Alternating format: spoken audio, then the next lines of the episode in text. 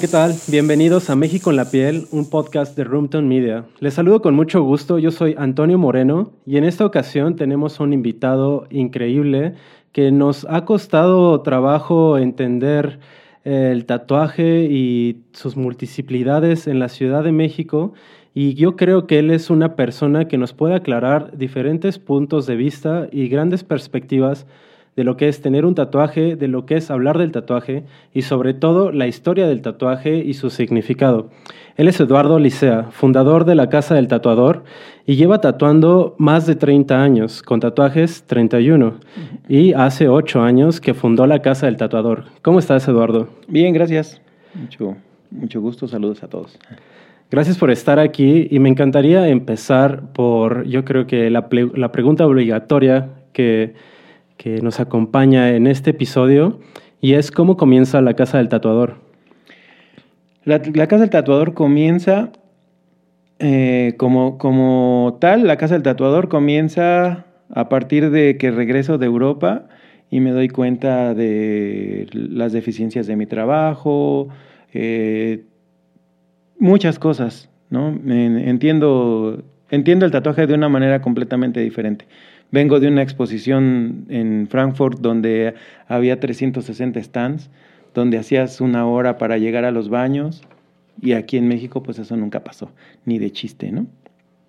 Y entonces empiezo a criticar el, el medio y me empiezo a dar cuenta que pues el problema es que la cultura del, la cultura del tatuaje aquí no ni se conoce, son muy pocas, son, son, hay muchas personas que, que les importa, pero están todos separados y entonces la Casa del Tatuador empieza a nacer a partir de eso, pero en realidad la Casa del Tatuador es una hija de la Mexican Tattoo Collection, del archivo de la Mexican Tattoo Collection que lo hizo Chino de Tepito. Y esto fue alrededor de 2015. 2015 fue la primera, abril de del 2015, si no me equivoco, fue el primer seminario gratuito que dimos fue una serie de seminarios, fue eh, el porno, el greñas, yo, chino de Tepito, no es cierto, fue el porno, greñas, yo, neto, que en paz descanse, chino de Tepito y el último fue el de Sergio Reynoso. ¿A ti cómo te conocen en el mundo del tatuaje? Como el cuervo, Lalo, Lalo Cuervo. Desde siempre. Pues sí, sí, sí, sí. ¿Cuál es el, mérito de tatuar en la Ciudad de México y cómo se comienza a ser reconocido en términos de profesionalidad del oficio? ¿Qué es lo que necesita un tatuador para poder dar un seminario, por ejemplo, en la Casa del Tatuador?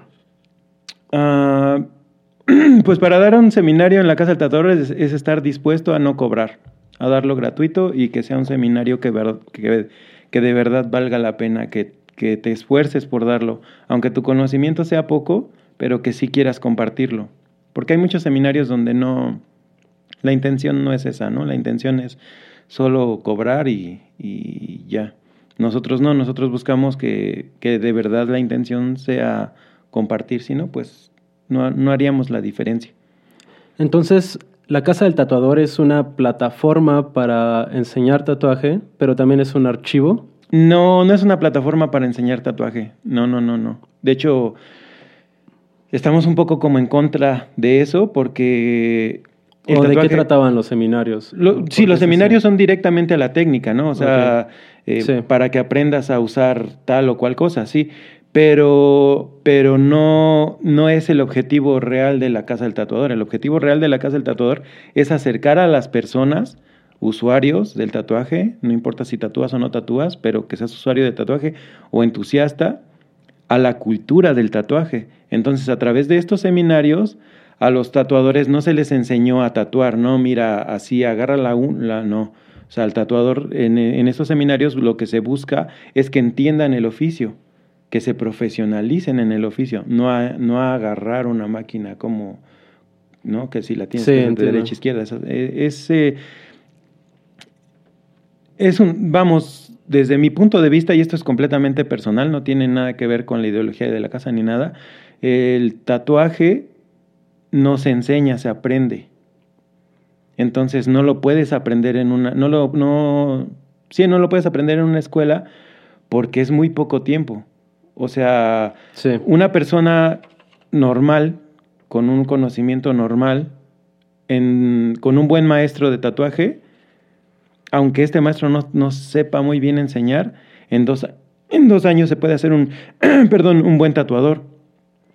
Y por ejemplo, o sea, estamos hablando ahorita de algunos cursos que se impartieron, un seminario que se impartió cuando comenzó la Casa del Tatuador y hace 30 años que estás tatuando. Entonces, pues, hagamos un ejercicio de, de- de memoria. ¿Recuerdas tú cómo aprendiste a tatuar y cómo fue tu conexión con el tatuaje? Mm, Yo aprendí a tatuar en la calle tatuando.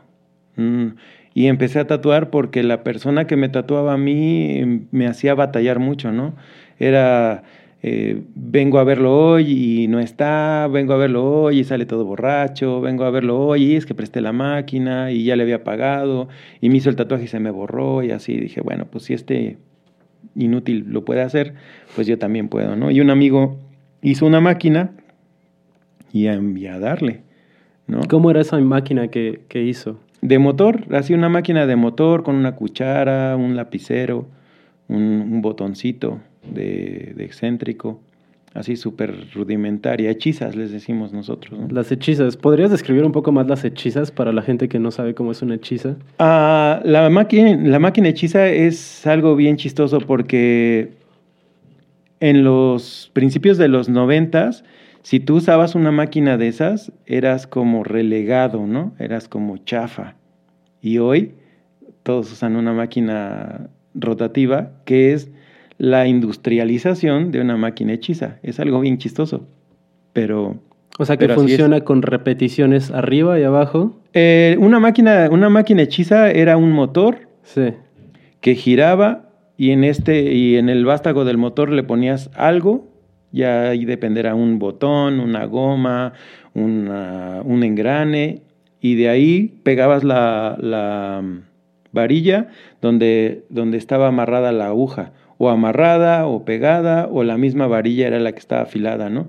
Ahí eh, tenemos máquinas donde, donde la aguja es un, un clip un clip, así un clip, el que usas Sí. en el papel, así. Tenemos donde, donde es la cuerda de guitarra. La cuerda de guitarra. Donde sí. también donde es el, el, este, el resorte del, del encendedor.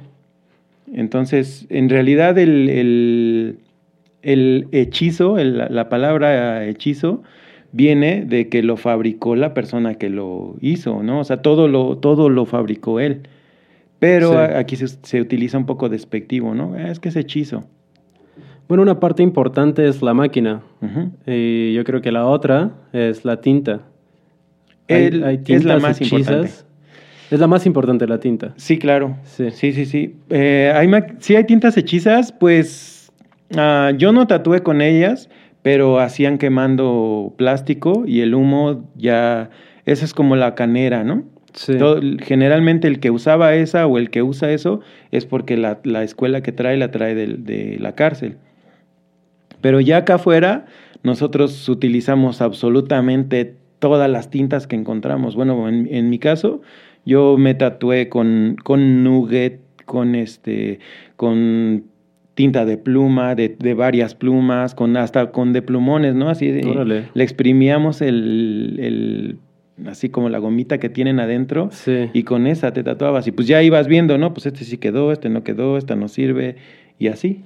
O sea, se experimentaba en la propia piel. Sí, claro, o sea, es que es, es, es por eso que no te puedo decir, ve a esta escuela porque ahí vas a aprender. Claro, sí. Mm, mm. O sea, tienes que, antes, antes que ser tatuador, tienes que entender lo que es ser tatuador. Por eso también en el canal de la casa nosotros no, no nos enfocamos al arte, entre comillas al arte, que, que las personas hacen. Nosotros nos enfocamos directamente, en la entrevista nos enfocamos directamente al personaje y cómo llegó al día de hoy. Sí. Bueno, y hablando de cómo llegar y que dices que hay que entender eh, lo que es el tatuaje antes de ser tatuador, pues me dices que tú aprendiste en la calle, aprendiste con máquinas hechizas ¿Y en qué momento tú comenzaste a descubrir lo que era un tatuador? Ah, pues tatuándome, buscando tatuarme. De hecho, el primer tatuador, así como, como profesional, que ya no me estaba haciendo dar vueltas como el primero, fue Dante, Dante el Negrito.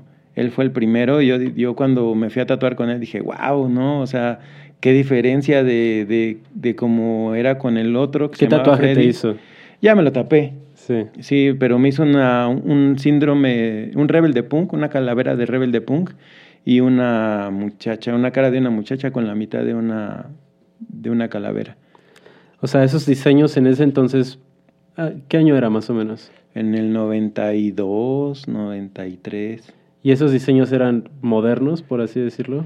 Pues el, el de la Rebel de Punk lo saqué de los afiches que pegan en los, en los, este, en los postes para las tocadas, de ahí lo saqué.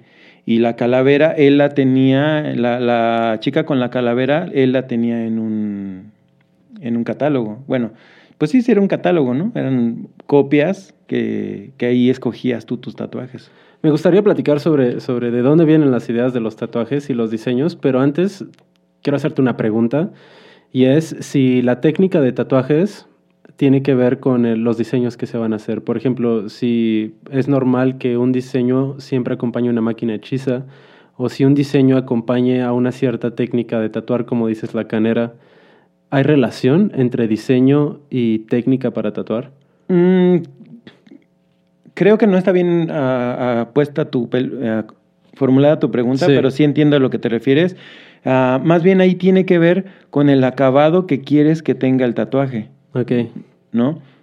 Si quieres que el tatuaje se vea como canero, como, como de cárcel, porque de hecho en, en de los, del 75 al 80 en Estados Unidos, en California, la gente de afuera que no estaba en la cárcel se quería ver como la gente que estaba adentro. Okay. Y entonces buscaban eso, sí. ¿no? Sí, sí, sí. Porque en esos momentos todos los tatuadores ahí tatuaban el tradicional, que el, que ahora se llama tradicional americano, que en ese momento será lo que hacían. ¿no? Línea gruesa, así como un poco caricaturesco y así. Eh, pero básicamente el tatuaje se divide en dos cosas, en tres cosas. Línea, relleno y sombra. Todas las demás técnicas, entre comillas, son derivadas de esto. Entonces, el, lo que le llaman estilos, yo realmente creo que son las personalidades de quien lo hace, no tanto un estilo bueno, no sé cómo explicarlo bien, pero, sí, sí, sí. pero me parece más que tiene que ver con la personalidad del tatuador que con si tiene un estilo o no tiene un estilo. O sea, ¿podríamos hablar de una huella ideológica en cada tatuaje que hace el, el tatuador? Ah, esa sería, eso sería como lo mejor, ¿no? El mundo ideal. El mundo ideal, pero, pero en realidad no, sí. en realidad el tatuaje... Uh, y más en estos tiempos como del, del, de los reality shows para acá, el tatuaje se convirtió en una mercancía y entonces perdió un poco el valor para algunas personas y, y para los tatuadores también. Sí, por ejemplo, desde el primer estudio de, de O'Reilly, que pone su tienda ¿no? en Nueva York, eh, ¿crees que hoy en día seguimos tatuándonos de la misma manera como se hacía antes? ¿O qué ha cambiado y por qué dices que se ha convertido en, un, en una mercancía? Sí, seguimos tatuando eh, de esa manera porque en realidad la, la, máquina de tatuar, la de bobinas, no ha cambiado mucho. Yo creo que ha de estar como al 80%, máximo al 80%. Eh, igual, o sea, no se ha, se ha, modificado como la forma, okay. pero el funcionamiento sigue siendo el mismo. De hecho, la de, la de O'Reilly es una máquina rotativa. Son bobinas, pero es una máquina rotativa. Rotativa es que gira. Sí. Entonces, eh, por eso te decía que es, es chistoso, ¿no? Porque el tatuaje canero se empezó con una rotativa, O'Reilly empezó con una máquina rotativa, ya después este, ay, no me acuerdo, Wagner, eh, puso las dos, las dos bobinas paradas y ya conocemos la máquina de bobinas, que ya funciona de otra manera, pero al final es electromagnetismo. Ambas son electromagnetismo. Sí. Solo una, una gira y la otra baja, ¿no? Baja, sube y baja. ¿Y en qué momento el tatuaje pasa de ser una representación cultural a una mercancía, como ahorita lo nombraste. Mm, es que eso es lo que, lo que te comentaba hace rato, ¿no? El tatuaje no, no es tanto que hoy valga menos Sí. con, con respecto a, a ese valor como mm, de más allá del dinero, ¿no? Sino que ahora las personas lo toman más a la ligera. Dicen, ah, no, pues me voy a, a hacer un tatuaje, sí, no importa, y después se arrepienten. Antes, por lo menos en, en la época en la que yo me empecé a tatuar, tú sabías sí o sí que ese tatuaje te iba a traer un problema. O sea, seguro. o sea, representaba un problema. Representaba un problema familiar, laboral, eh, de, de discriminación. Y ahora eso sigue pasando, pero las personas ya perdieron la conciencia de eso. ¿Por qué? Porque ven a más personas tatuadas y dicen, ah, bueno, pues mi valedor tiene un tatuaje, no hay problema. Sí. Pero tú no sabes todo lo que le ha pasado a tu valedor, lo que, lo que tu valedor ha perdido, lo que tu amiga ha perdido o ganado por tener ese Sí, tatuaje. también se gana, ¿no? Ah, sí, claro. O sea, no, no es negativo. Para mí el tatuaje no es negativo, es mi vida. Claro. ¿no? Para mí no es negativo, pero, pero lo que sí yo invito a las personas es que entiendan, antes de hacerse una marca que ya no se va a borrar, porque aunque le metas muchísimo dinero al láser, te va a quedar una marca. Yo he tenido clientes ahí en el estudio que eran de pandillas de Estados Unidos y se metieron a un programa y les, les con los mejores láser del mundo les borraron los tatuajes y se les siguen viendo. ¿no? O sea, tienes un fantasmita ahí de las letras, ¿no? Acá de- del barrio, el barrio Logan, ¿no? Y ya no se ve, o sea, de aquí a ahí ya no lo ves, en un metro ya no lo ves, pero te acercas y está, la, cicatriz, sí. ¿no? Y, y estás hablando de, de, de máquinas de láser que en ese entonces costaban 100 mil dólares, ¿no? O sea, la mejor tecnología que había.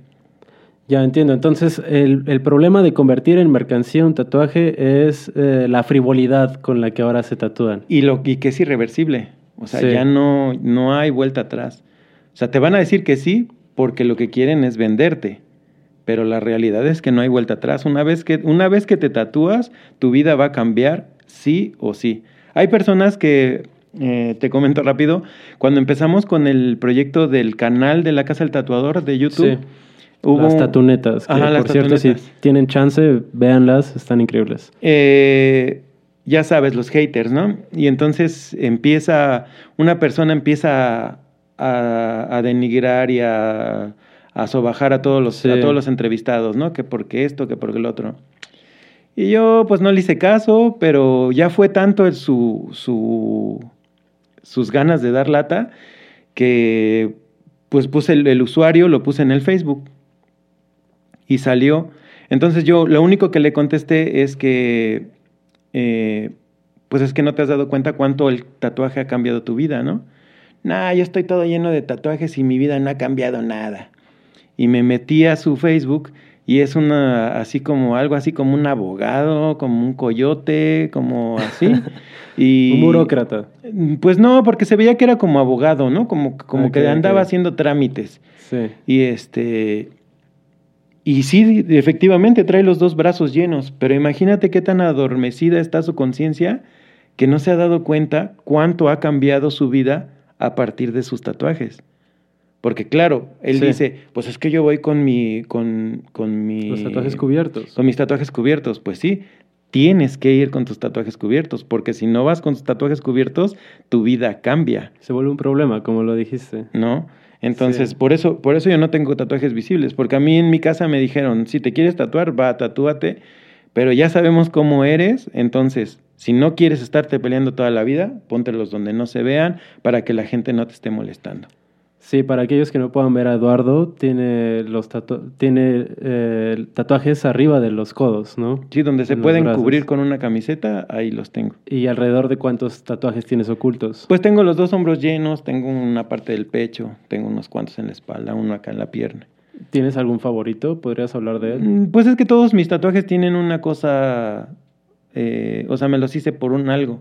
Porque Sí. también esa es otra cosa.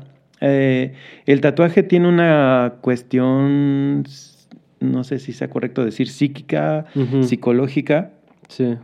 que cuando te haces, que cuando te haces el tatuaje, algo está pasando en tu vida, bueno o malo, que necesitas guardarlo. Es por eso que, la que en realidad no importa hacerte un tatuaje bien hecho o mal hecho, lo que importa es hacerte el tatuaje. Ya. ¿no? De hecho, cuando yo me tatuaba, los tatuajes eran feos, feos, o sea, estaban hechos eh, rudimentariamente. Es como, como si ahorita quieres hacer una pintura con una brocha de, de 4 pulgadas, ¿no? Pues sí, eventualmente las 500 pinturas que hagas con esa, pues ya te vas a hacer un maestro, ¿no? Sí, Pero al principio no. Entonces, el tatuaje cumple algo más allá de la estética. Sí, si traes un tatuaje bonito, pues tienes otra, otras connotaciones, la gente te ve de otra manera, pero el, el, tatuaje cumple un algo en tu vida, ¿no? O sea, algo está pasando. ¿Es personal el tatuaje, podrías decirlo? Completamente. Lo que te comentaba de, de, de la ex esposa de mi hermano, ¿no? Ella se tatuó una, una de anarquía porque, porque él, mi hermano es punk y mi sobrina se llama Ay, siempre se me olvida cuando estoy al aire. Aurora. Siempre es Aurora. ella se llama Aurora. Entonces ella se tatuó la de anarquía por ellos dos, pero a ella no le importa el punk, ni es punk, ni nada. Pero siempre ha tenido un carácter político y contracultural el tatuaje. Ah, no, sí, claro. Claro, claro, claro. Tiene. Eh, pero es bien chistoso porque el, tatuaje a lo largo de la historia lo puedes encontrar en los ámbitos más, más bajos y en los más, más altos, ¿no? Sí. O sea, como en, en, este, en Egipto se tatuaban los faraones, la ceja, ¿no? En, el, en Europa, en, el, en la Edad Media, tatuaban a los príncipes para que si se los robaban de niños, los pudieran este, encontrar, ¿no? Saber que, no, pues este güey era Carlos el, que, el chido, ¿no? Entonces, y así, ¿no? En, eh, el, tatuaje más, el tatuaje más estigma, estigmatizado, ¿no? El de los judíos que, que le hicieron los nazis, ¿no? Entonces... Y por ejemplo, tú en tres décadas que has seguido el tatuaje y que desde hace ocho años te has enfocado en recapitularlo, archivarlo, conservarlo, ¿cómo has visto eh, la evolución del tatuaje desde los noventas hasta este año, 2023, en México y bueno, en, la Ciudad de México en torno a la aceptación social y, y, a las nuevas tiendas de tatuajes, nuevos tatuadores. ¿Qué es lo que más te ha brotado hacia la vista? Que dices, hay un cambio y está sucediendo. Mira, te voy a ser bien honesto. Hoy lo veo más radicalizado en, en ambos sentidos, ¿no?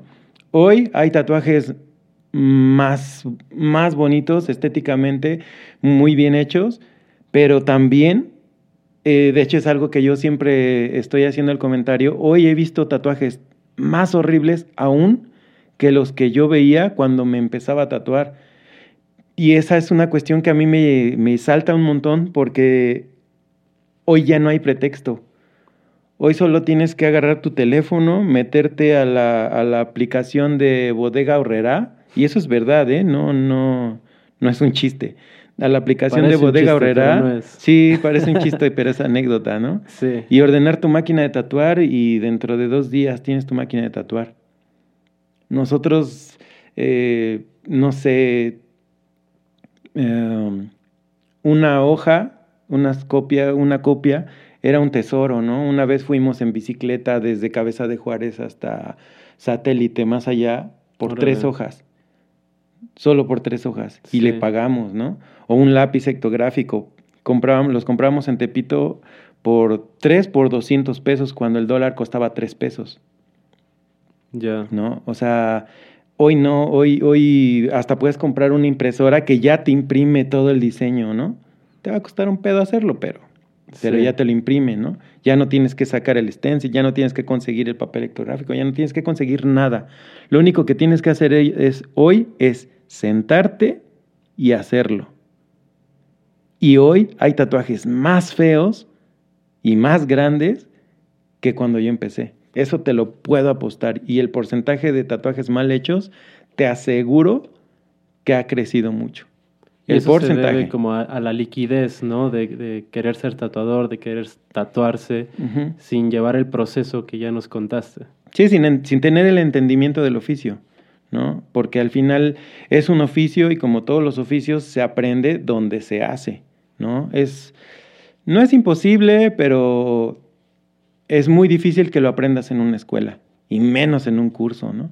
En un curso te podrías especializar en algo, ¿no? Que ese curso sea solo para, Sí. entonces eso sí lo puedes hacer, pero que aprendas de cero a aprender, la verdad es que te están, lo único que estás haciendo es enriquecer a la persona o sacar de problemas a la persona a la que le estás pagando, porque no vas a aprender. Oye, Eduardo, y desde la casa del tatuador que te has dedicado por ocho años a seguir estas, estos íconos del tatuaje mexicano y archivar la historia, eh, ¿qué nos podrías decir de la historia en el presente de México en el tatuaje de hoy? Ah, pues mira, ah, hay cinco cosas que son que si de verdad te, te gusta el tatuaje, tendrías que conocer, ¿no? Tepito, el Chopo, al chino de Tepito, Guadalajara y a los tatuadores de Guadalajara. Si no conoces eso, en realidad no, no sabes nada del oficio. Aunque seas el mejor tatuador, aunque tengas 500 premios, aunque ganes 20 mil pesos diarios, que es mentira, pero bueno, ¿no? Sí. Y si los ganas, qué bueno que te vaya bien. pero no, no estás haciendo nada, solo estás haciendo dinero, Sí, ¿no? Y el dinero se acaba. No estoy, no, no estoy en contra del dinero. El dinero Claro. sirve para muchas cosas, pero el dinero se acaba. No le estás dando nada al oficio, no le estás dando nada al tatuaje. y sobre todo recordar que el tatuaje es una cultura que nos acompaña a través de los años. De los y- siglos. Sí, de los siglos. Y nos forma como seres humanos y nos da una identidad, tanto a los tatuados como, por supuesto, a los que tienen el oficio de tatuador. Ujú. Yo creo que nos quedamos con esto, Eduardo. Ha sido un gusto platicar contigo y aunque el tema se puede expandir por horas, pues yo creo que nos quedamos con joyas, con perlas irrepetibles.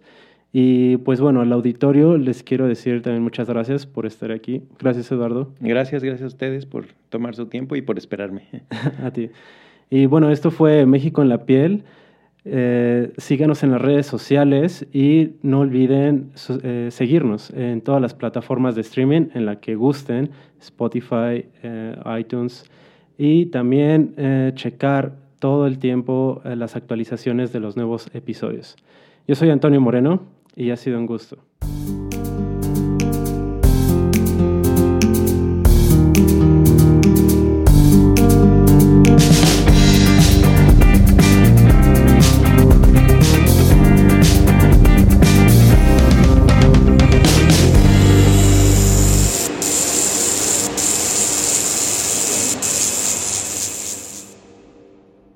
Roomtone.